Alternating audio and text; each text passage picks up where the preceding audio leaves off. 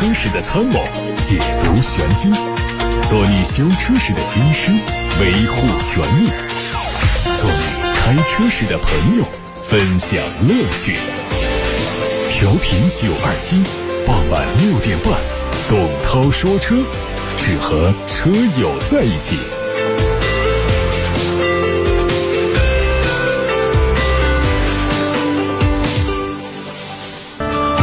各位好，又到了董涛说车的直播时间，我是董涛，欢迎大家把选车、用车的提问，把汽车消费维权投诉发到直播间。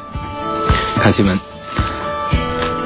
昨天，领克零九巡回见面会在武汉举行。作为领克首款中大型豪华智能旗舰 SUV，领克零九继承 SPA 架构，轴距达到两米九八四，领先同级别车型空间。值得一提的是，领克零九作为领克产品中首次开发香氛系统的车型，随车搭载了三款香型，而且支持场景模式智能联动，可随环境、随心情变换香型，提升座舱质感的同时，也可以降低驾驶员的疲劳感。另外，音响方面用上了十四个扬声。声器的环绕音响，并且第一次开创了三分屏喇叭的设计，确保驾乘者能够时刻享受超凡的音乐体验。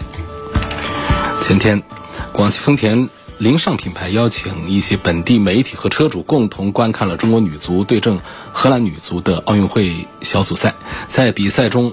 王双作为凌尚品牌代言人首发出场，有着不错的表现。凌尚作为面向年轻消费群体研发的车型，在动力方面用上了 2.0T 的发动机和 CVT 变速箱的组合，百公里油耗只需要5.9升，全系标配了丰田的 TSS Two。智行安全套装拥有智能语音控制车联网、预碰撞安全系统等配置，为车主提供了成熟的智驾科技。在底盘方面，凌尚也采用了低重心的底盘，双叉臂式的独立后悬挂，兼顾了舒适性和操控性。近期，北京 X7 品质极限挑战正式启程，未来四十天，北京 X7 将从北京出发，途经京新高速、独库公路，先后抵达地表最低海拔吐鲁番盆地。还最高海拔珠峰大本营，经历一万多公里的长途实测，挑战高达万米的海拔差，足迹几乎遍布全国，以验证产品的可靠性。同时，五城极致测试也同步开启，在北京、武汉、济南、郑州、成都五个主销城市开展城市极限挑战，通过高低温模拟舱、城市多路况试驾、城市极限任务等来综合验证车辆的品质。网上传出一组华晨宝马新款 X3 的试车图，年内会上市。新款 X3 主要针对前脸和车尾造型做了一些调整，双肾进气格栅改成了连体式。LED 大灯组更加修长，内部结构重新调整，日间行车灯改成了双 L 的款式，三段式保险杠造型比现款更加犀利，侧面基本是没有什么变化。C 字形的立体式的尾灯组更具有辨识度。内饰的主要变化都在中控，配上了12.3英寸的全液晶仪表，中控屏从10.25英寸升级到了12.3英寸，下方电子档杆也改成了和三系相同的款式。作为中期改款，价格不会进行大幅度的调整，起售价预计还是在39万元左右。海外媒体拍到了奔驰 EQS SUV 的路试照片，这次谍照的伪装程度非常高，但是还能看出它仍然会采用大标设计，细长的日间行车灯效果不错。侧面是溜背掀背的造型，搭配扰流板，整体看起来比较动感。尾部显得很敦厚，从露出的细节来看，尾灯的设计可能是比较亮眼的地方。奥迪宣布将在八月十号在加利福尼亚州。马里布的设计工作室推出一款概念车，并且发布了一些视频。这个概念车系列有三款全新的车型预告视频，它们对应的车型是纯电超跑、纯电豪华车和纯电 SUV。有媒体抢先拍到了大众新款帕萨特的实拍图。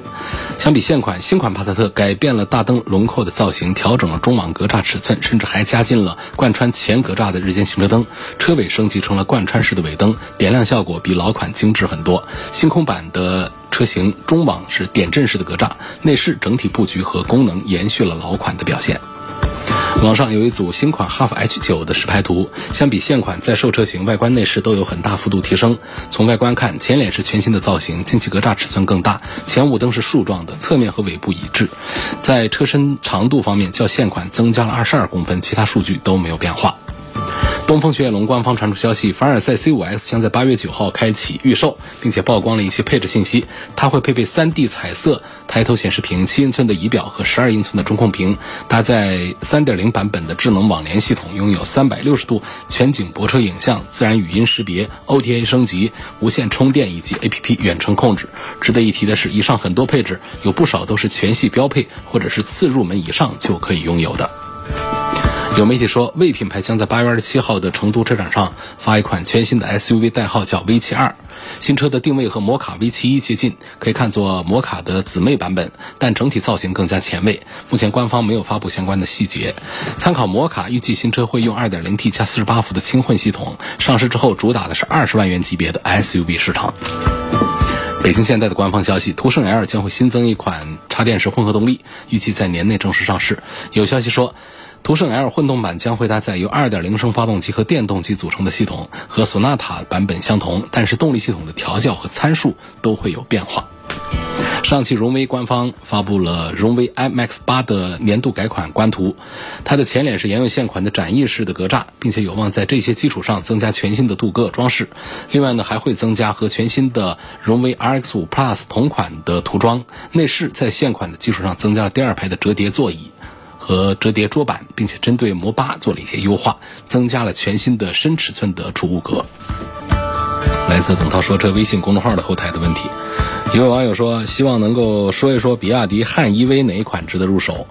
比亚迪汉呢，有 EV 版也有 DM 版，那 DM 版呢，呃，价格这个方面呢，其实要更加的便宜一些。EV 版呢，它就是一个纯电的，DM 版呢是一个插混的。说买汉的话呢，还是应该买它的纯电版本，这是他们的看家的本领啊，刀片电池啊这些东西都有。EV 版呢，总共推出了三款车，呃，差价有五万块钱，最低配的二十二万多，最高配的二十七万多。说应该推荐买谁？我推荐买它的高配，因为它的高配叫做四驱高性能版本，这个价格只贵了五万块钱，但是带来的变化有哪些啊？那我们既然在关注这个汉的性能的话呢，就注意到它的零百提速啊。这个四驱高性能版本只需要三点九秒钟，而两驱版本呢，需要七点九秒钟，这中间隔着四秒钟。要知道，在超跑这个单元里面呢，零点一秒钟的零百提速的成绩就可能带来百万元的价格差异。为了突破那零点一秒钟、零点二秒钟的速度，它可能需要支付更高的成本代价。但是你看，这里已经是。四秒钟的速度区别，但是只给我们五万块钱的价格差异，这还不止啊！不仅仅是这里，它是四驱版，相对低配版还多了一只电机，呃，前轮后轮都可以有驱动，这还不止，还有其他的一些舒适配置啊，比方说有一样东西就很值得大家关注，这个东西呢，呃，也没有办法在后期加装，呃，或者说我们加装成本也会更高一些。比方说，它的赛车级别的刹车系统，然后后排的独立空调、后排的娱乐控制系统，就是后排的多媒体，再加上我们后排的座椅的什么电动调节啊、呃加热通风啊、靠背的调节啊等等，这些东西都是没办法在后期加装的。所以总共呢，我们看到五万块钱给我们带来哪些配置上的变化？第一个提速快了四秒钟。这是到了超跑的级别，三秒多钟的提速。第二，四驱了。第三，还有刚才说的这些舒适配置。所以这五万块钱，我觉得是远远超值的。那么说不足的部分呢，就是它的四驱高性能版本呢，它的电池的容量相对于低配的叫做超长续航版本，它电池带来的纯电续航里程要短了五十公里。说这个区别其实是不大的，短五十公里。实际它的。官方发布的工信部的纯电续航里程也有五百五十多公里，这已经是一个中等的一个偏上的一个水平。那么到了超长续航版本呢，也只有六百零五公里，也就多了五十五公里。所以我认为这个电池续航里程上的差距呢，几乎都可以忽略掉。所以我认为买这个比亚迪汉 EV 的话，三款配置买它的最高配的四驱高性能版本是最划算的，这五万块钱是该花的。有个网友说，我今天在路上正常开车行驶啊，突然车子就熄火了，失去动力了，而且还断电了，踩油门也没反应。那停下来再着火呢，它又可以走了，水温转速都正常，这样弄了两次，问一下这是怎么回事？我觉得这可能是一个简单的事儿，就是在维修的时候啊，不会支付大的成本，不会花很多钱来换配件呐，做大幅度的维修，应该是就是电路上的接触不好，突然整车断电了，应该就这么回事儿。找一个 4S 店或者找一个。看起来规模比较大的这个汽修厂啊，都能帮你迅速的排查一下。我们电路上的东西呢，排查起来应该是并不太难。看看是电瓶啊，还是我们点火系统啊，还是线路哪里啊出现了一些问题，查出来应该不是属于车辆的机械部分的大的故障啊。我听你这个描述，应该讲就是一个整车断电，整车断电之后就会导致车辆的各种问题。下一个问题。说我今天出去办事儿啊，在车上休息，停车开空调眯了一个小时。问一下，这样是不是比较耗油？对车子有没有什么伤害？然后呢，如果在车上开空调休息的时候，空调应该怎么打？有没有需要注意的地方？这种事儿其实我也常干啊，我没有觉得。它对我的发动机造成了多大个伤害？理论上讲，它会增加发动机积碳的生成。就长期的怠速的运行啊，发动机会有更多的积碳。但在油耗表现上呢，其实是几乎可以忽略的。就是很长时间你这样怠速的话，你不会看到跑油表一呃像跑在公路上跑一样的，一个小时下来油表就可以马上往下掉个一格两格的。其实这个怠速情况下，它的油耗是比较低的。但是呢，从环保的角度讲，这个做法是不被提倡的。因为像在德国这样的比较注重环保的国家，是禁止你车辆车上不行驶长时间的怠速运行的。这个是在排放尾气的，它需要你下车，不然给你开罚单的。你要凉快的话，你可以找地方吹风去，啊，到室内去，不要在车上开着空调。所以我们还是要提倡大家呢，尽量的不要在车上开着空调，这个浪费汽油。那还有一些情况呢，就是关于安全。如果我们门窗紧闭，长时间在封闭的环境当中开着空调、开着怠速的话呢，可能会有一氧化碳这样的有毒有害的气体啊侵入到我们车厢里头，又排不出去。因为车厢看起来是个密封的，实际上呢，它不可能完全密封。这样的密封环境当中，一氧化碳没有办法散发的话，它会通过车辆的这些缝隙进入到车厢里头，进来容易，它出去难，因为你没有一个循环空气的一个功能。那么这样的话呢，就可能导致我们车厢里头的驾乘人员呢，不知不觉的出现一氧化碳的中毒的情况。说，所以如果说我们要有一些停车等候的话呢，最好是能够在室外的通风的一个环境当中，或者说我们的车窗最好是开一点缝隙。当然天气太热，你说这么热的天，外面四十度，我开着窗户，那不是让空调白瞎了吗？确实有这个情况，所以最终还是提醒大家，就没必要在车厢里面长时间的待着。你说待了一两个小时，这是何必呢？还是到室内去吧，停车熄火。有问到两款三十万元以内的家用的 MPV，呃，问的两个车是别克的 GL 八，还有传祺的 M 八，问谁比较适合呃家用的配置？实际上这两款产品呢，对于家用来说都不是太合适，他们都过大了一点，而且从精细各个方面讲的话呢，对于家用车的它这种舒适感呢，这种居家的感觉都会弱一些。目前定位做的比较准确的居家车呢，还是奥德赛。还是艾力绅这样的本田的两个产品，呃，传祺的 M 八呢，其实从一开始出来就是盯着别克的 GL 八的低一点点的段位的商用用户去选择的，就是中档以上的呢会选择 GL 八，高端的呢那就是去看，呃，奔驰的或者说是丰田的埃尔法这样的车去了。所以说现在我们讲这个传祺 M 八呢，让更多的人能够享受到接近于。别克 GL 八的一个商务 MPV 的感受，但是价格上便宜了好几万块钱，尤其是到低配的时候，我们会看到来跟 GL 八来比这个低配的话呢，M 八就更显得非常的有配置上的一些实力了。它十七万多就可以买到，跟这个 GL 八动力还要更强大的动力系统，加这个八 AT 的变速箱，再加上很多的配置也都做得很高，所以这是一个性价比之选。传祺的 M 八，但它仍然是商务优先的。我觉得，如果从家庭用车来讲的话呢，在 GL 八和传祺的 M 八当中，我可能还更倾向于 M 八一些。尽管我认为 M 八其实也是偏商用的一个车，我认为作为这个商用车的话呢，GL 八目前还是首选。那从销量上也能看到，传祺的 M 八呢，虽然说在追赶着 GL 八，但是一个月有个大几千台，也还是比 GL 八是要差一些的。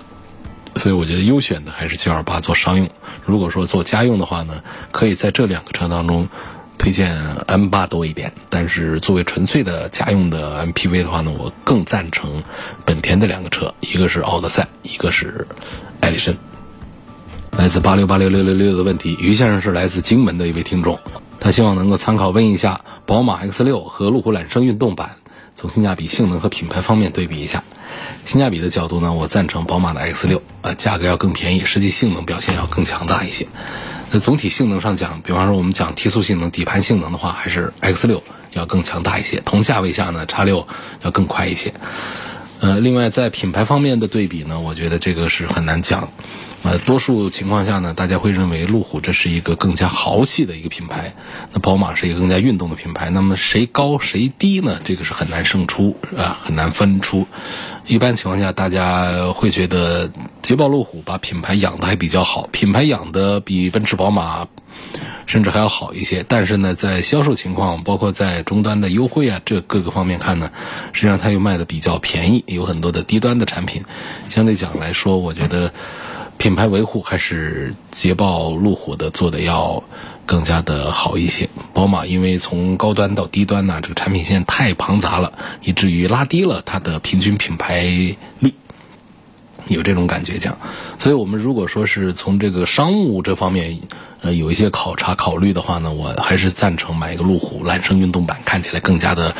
呃豪放一些。那宝马叉六呢？给喜欢开车、比较爱运动的一些朋友们来考虑一下。虽然说这个车子从这个价位上来看的话呢，并不是特别的贵，但是它所带来的这个性能表现、驾控方面也确实是比同价位的产品是要更好一些。下面的问题是说，我基本是不跑高速，主要在市区开车。想买一辆新能源车或者是油电混合动力的，预算三十万元左右，希望从驾驶感受、性能方面来帮忙推荐一下。三十万元左右，现在的纯电动车呢是目前是比较火热的。包括刚才还看到有位朋友在问到，呃，像比亚迪的汉呐这样的一些产品，因为刚刚得到一个信息呢，特斯拉的 Model 3现在又降价一万五，这个降降价就真的是降到了二十万出头一台特斯拉。所以这个时候呢，大家可以考虑一下这些问题啊。相对讲呢，呃，我们的插电式混合动力呢，目前在三十万元以下的产品是非常的丰富，它可以带来既有油车又有电车，续航里程方面呢没有焦虑，包括不需要在充电方面有焦虑这方面一些呃优势。像我们不管是本田的产品，还是丰田的产品，还是我们大众家的产品，好多都推了这样的一些车型混合动力。所以预算三十万元左右，从驾驶感受、性能、空间方面来推荐的话呢，我觉得三十万元左右，我还是赞成买到一台体型大一点的油电混合动力的。呃，在现阶段的话呢，像我我感觉是更加的划算一些。如果说我们买这个纯电的新能源车的话呢，我赞成现在我们很多二十万出头就可以买到性价比很棒的，倒是没必要说一定要上到这个三十万元的价格上去。在三十万元的时候买一个油电混合的，我觉得都还是呃现阶段来讲，在过渡期间的话是更加的值得一些。下面有个朋友问到了品牌和质量方面，评价一下小鹏 G 三。小鹏 G 三上市的时间已经比较长了，我认为在现阶段的话呢，仍然还属于有一定竞争实力的一个产品，不管是从它的质量的控制这个方面，还是讲它的性价比这个角度讲的话，我觉得都还是在同价位当中呢，属于是中等偏上的一个竞争力。但是从顶尖的竞争力来看呢，小鹏 G 三呢目前还是不具备实力的。张先生在八六八六上留言说：“油耗、品牌、安全性、经济实用的角度考虑，一点五升的自然吸气的大众朗逸值不值得买？现在朗逸是不是最低价？网上有人说卖到了五万九千九，这价格是不是真的？那肯定是个假的呀！你想一个车利润能有多大？怎么想的？这个车可以打对折，可以不要钱拿一台？那是不可能的。不管是厂家卖个车，还是我们的 4S 店卖个车，利润极低，而且现在一搞就优惠打折，都是倒挂的，卖价比它进价还要低。它靠的是售后来挣点钱，靠其。它的畅销车型来挣点钱，朗逸现在优惠幅度很大，最低配的，呃，十一万多的，现在也得卖到个八万多块钱，怎么可能会卖到五万多块钱？这是第一个，大家千万不要过多的相信一个车能够达到什么样的折扣，好像优惠多了以后，大家就觉得这车。不打个对折就让厂家赚了很多钱，就不是这样子，都是倒挂着在卖。网上说是有这个特低价的一些车，不是说这朗逸在很多宣传当中都会有，那都是一些乱七八糟的。一个就是虚假宣传让你去，第二个呢，它根本就不是说是整车价，它比方说首付款，首付款还有零首付的呢，还不要钱让你把车开走的呢。可你背后你要签出多大的卖身条约呀？让你每个月交多少钱呢？让你交不出钱，让你赔多少钱呢？等等各种套路，没有占便宜的事儿，就踏踏实实的这个车价格是多少，在四 S 店好好的还个价，买一台，不管是分期付款还是我们的全款买，就这样来。所以我们说外面的有一些什么零首付啊，有一些低首付，这都是第一不受法律保护，第二呢，全是后面背后都是套路。就算他说的是全款提车是多少，这个也都是吸引你到那儿去，尤其是外地的，像呃北京这种。搞这种事儿的更多一些，在网络上各种发帖子吸引你去，说答应就有，去了以后告诉你说你来晚了，昨天这车卖了，接着向你推荐一个别的车。等等，或者让你把定金交过去，交过去之后就说这车没有了，你跟他吵也吵不过，所以全是套路啊，没有那么多占便宜的车价给大家。总之呢，这个1.5的自然吸气朗逸，这是张先生关注的第一个问题，值不值得买？我认为从现阶段的价格来讲呢，值得买。你千万不要讲现在是不是最低价，是不是最值得买的时候，这永远没一个这样的一个说法的。其实对于一个十一二万的一个车来说，能够降个三万块钱，这已经是幅度比较大了。你降了。打了个七折了，这已经是很划算的一个价格了。但你说它是不是一个最低价，这也没有一个准确的说法给。王先生希望评价的是大众的途锐。它还需要跟这个奔驰、宝马的同级别的车来对比，所以途锐呢就应该是跟奔驰的 GLE 和宝马的 X 五来做一番对比。那么问的是性能、保值率、故障率和耐用性，我觉得从这几个角度讲呢，途锐一点都不输给他们。它主要是车价卖的要便宜一些，然后它的品牌是要弱一些的。其实大众途锐在二手市场上的保值做的也还是不错，因为它本身的价格就低，而且途锐在很多人心目当中的口碑也还是比较不错的。进口大众的四 S 店里面几乎。都没什么车型可以谈什么再畅销、再受欢迎了，可能就剩下一个途锐了。所以我觉得从性价比的角度来考虑一个途锐，从低调的角度不考虑奔驰、宝马的 logo，买个途锐，我觉得还是很值得入手的一个选择。张先生在董涛说车微信公众号问了一个问题，我简单一句话说，他问涡轮增压发动机是不是在。停车之后需要怠速运行一段时间。我这个问题呢，在十年前我就在回答说不是的。我今天还是就三个字，不是的。那理由就不解释了，这解释了十几年了。反正不是的就行了，就是你正常的该怎么开怎么开，该怎么停怎么停，没那么多讲究。问凯迪拉克 CT 五是否值得买？各方面推荐一下，它的哪一个配置更值得考虑？CT 五是性价比之王，呃，性价比在豪华品牌里面做的是。他说第一就没谁说第二的，因为他这么大个车，包括他的 CT 六啊，这些车都是那么大个车卖的特别的便宜，一个五米长大车卖二十万出头，谁能跟他比性价比？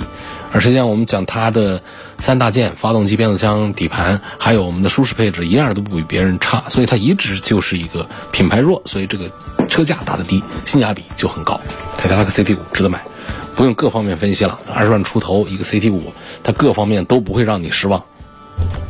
一分价钱一分货啊！我们过去讲确实，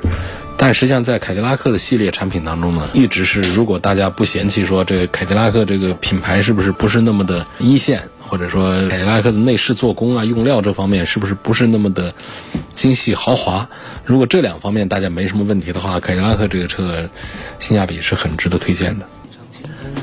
今天节目就到这儿，感谢各位收听和参与。董涛说车是在每周一到周日晚上的六点半到七点半。通过调频九二七的电波直播，各位错过收听的，可以通过董涛说车的全媒体平台找到往期节目的重播音频。那么广泛的分布在微信公众号、微博、蜻蜓、喜马拉雅、九头鸟、车家号、易车号、微信小程序、梧桐车话等等平台上，找到董涛说车专栏都可以找到我。下次再会。我的爱人